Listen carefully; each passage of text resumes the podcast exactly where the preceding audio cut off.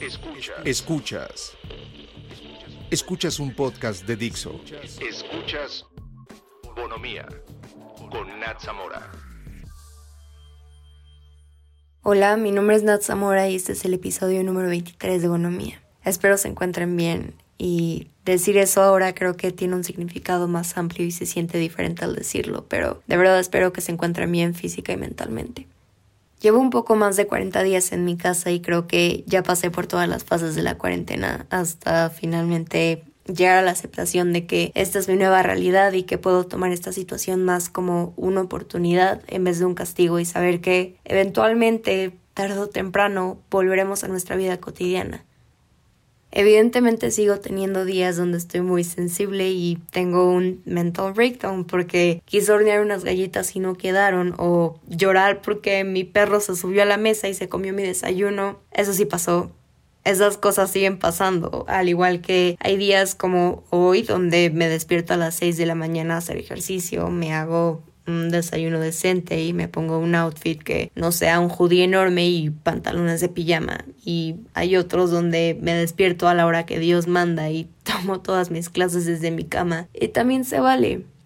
Al principio de la cuarentena escuché comentarios que me sacaban de onda como yo no le tengo miedo al coronavirus, no es peligroso para mí, las probabilidades de que me dé son básicamente inexistentes, soy muy joven, yo no soy población vulnerable, ¿qué voy a estar encerrado en mi casa? Hey, ¿a dónde te vas de puente? Yo me voy a Acapulco. Es que voy a lugares donde casi no hay gente. Ahí es una reunión chiquita, es solo con mi familia, no afecto a nadie. Y como diría mi amiga Mariana, esos comentarios me aprietan la cabeza porque un mes después sigo escuchándolos y yo pensaba que esta plática sería realmente innecesaria, pero como por diez milésima vez me doy cuenta de que el sentido común no es muy común para todos. Yo no soy ninguna experta, soy una persona común y corriente que está preocupada y esto lo hago con el propósito de concientizar e informar. Podré tener miles de opiniones al respecto, pero hoy las dejaré de lado y hablaré con hechos. Y los invito a que antes de que entren en cualquier discusión hagan lo mismo. No vengo a cambiar su opinión, pero espero que después de que escuchen esto tengan un panorama más amplio de la situación que estamos viviendo y el papel que tomamos como colectivo.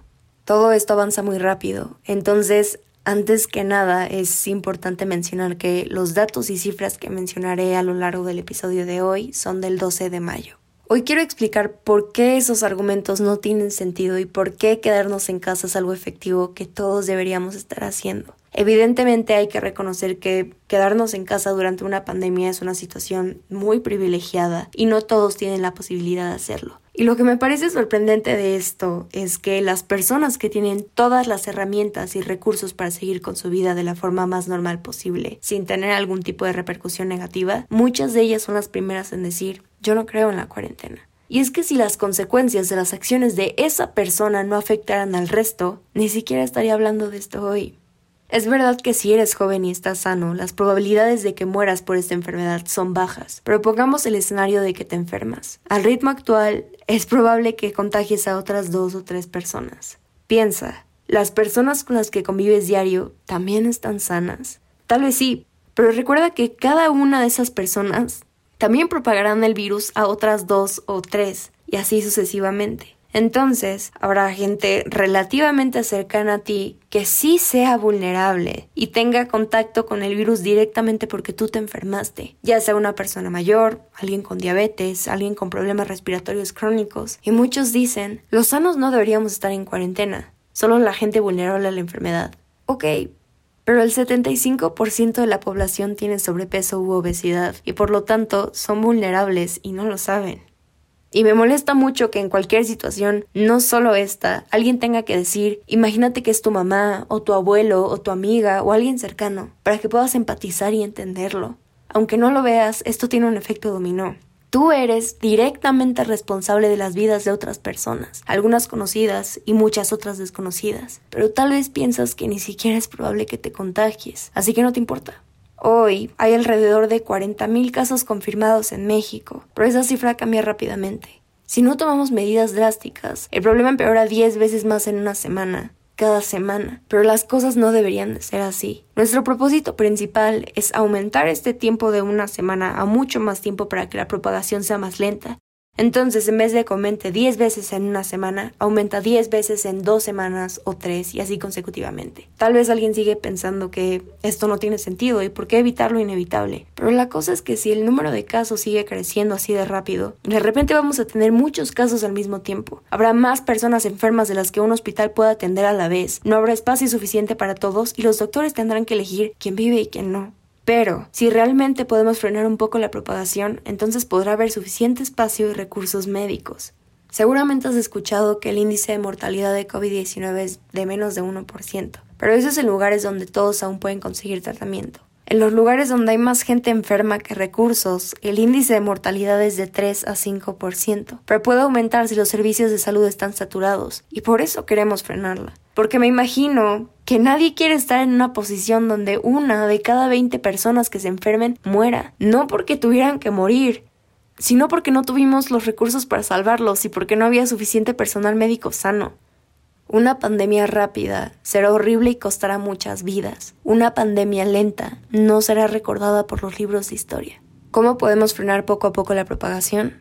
Quedándonos en casa y limitando nuestro contacto social. Hay gente que no puede hacerlo porque no puede trabajar desde casa. Estas personas siguen su vida normal, entre comillas, y pueden propagar la enfermedad, pero lo hacen a un ritmo mucho más lento y hay menos personas que están enfermas al mismo tiempo a que si todos continuáramos con nuestra vida normal. Hay dos razones principales por las que quedarte en casa funciona. Una, la probabilidad de que te enfermes es menor porque no estás teniendo contacto directo con personas infectadas. Dos, es mucho más difícil que propagues la enfermedad si es que te enfermas porque no estás conviviendo con muchas personas.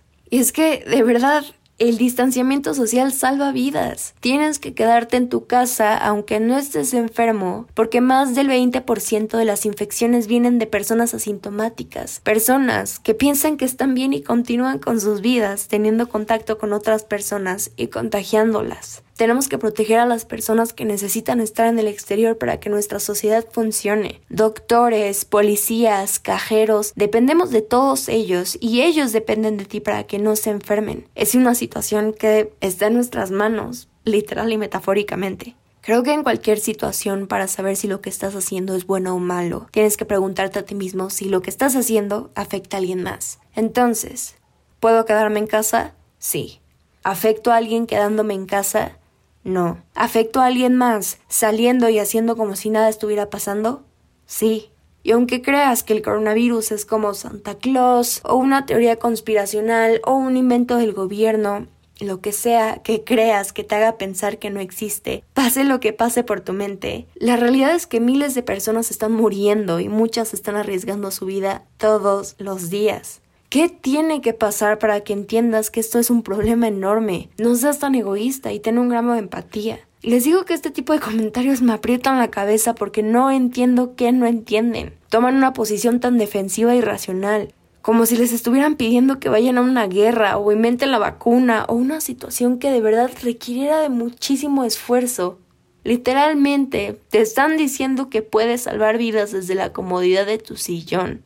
Sé que es un momento lleno de incertidumbre, ansiedad, cualquier sensación o emoción negativa. Lo entiendo. Yo también lo estoy viviendo. Todos lo estamos viviendo. ¿Está de la fregada? Sí, sí está de la fregada. Pero no es tan malo como ver que alguien se le de la vida por una situación que se pudo haber prevenido.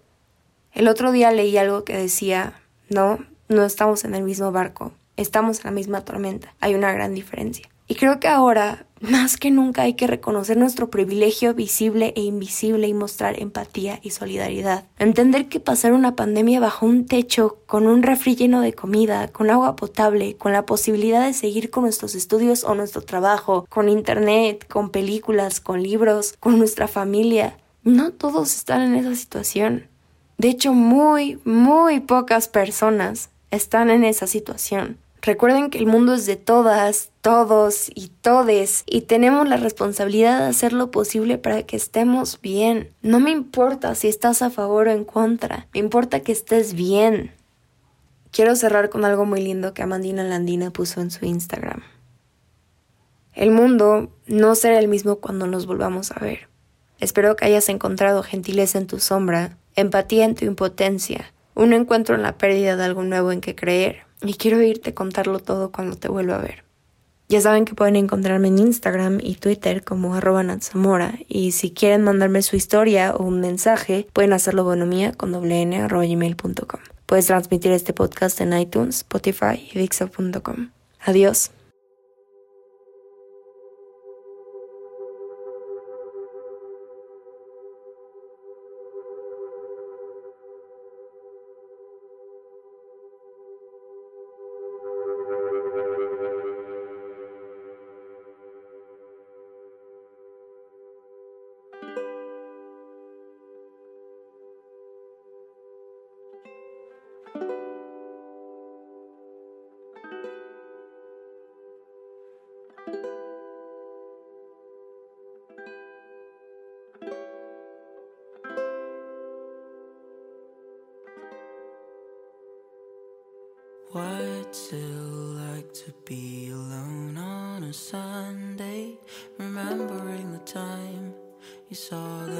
Just yesterday. Sing me a song, tell me your thoughts. I could listen to you all night long, and I don't care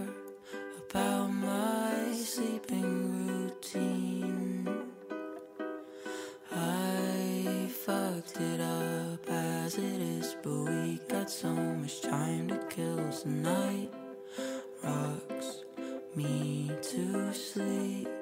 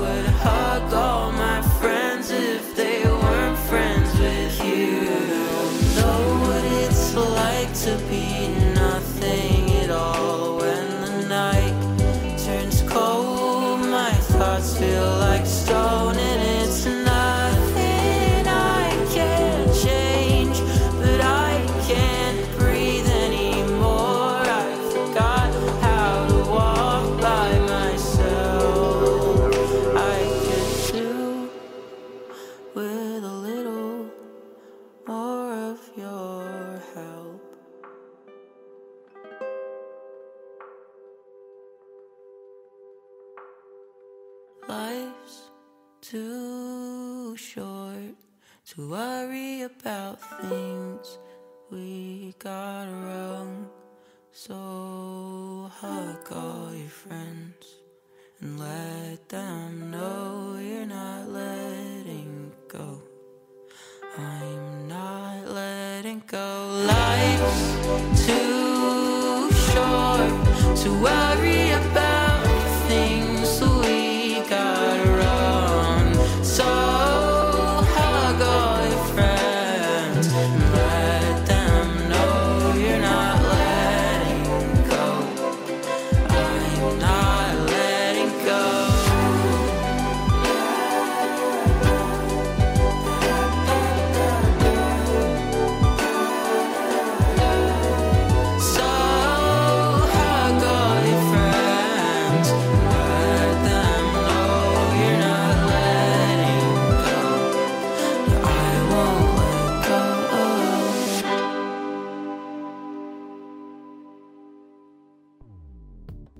Dixo presentó Bonomía con Nat Zamora.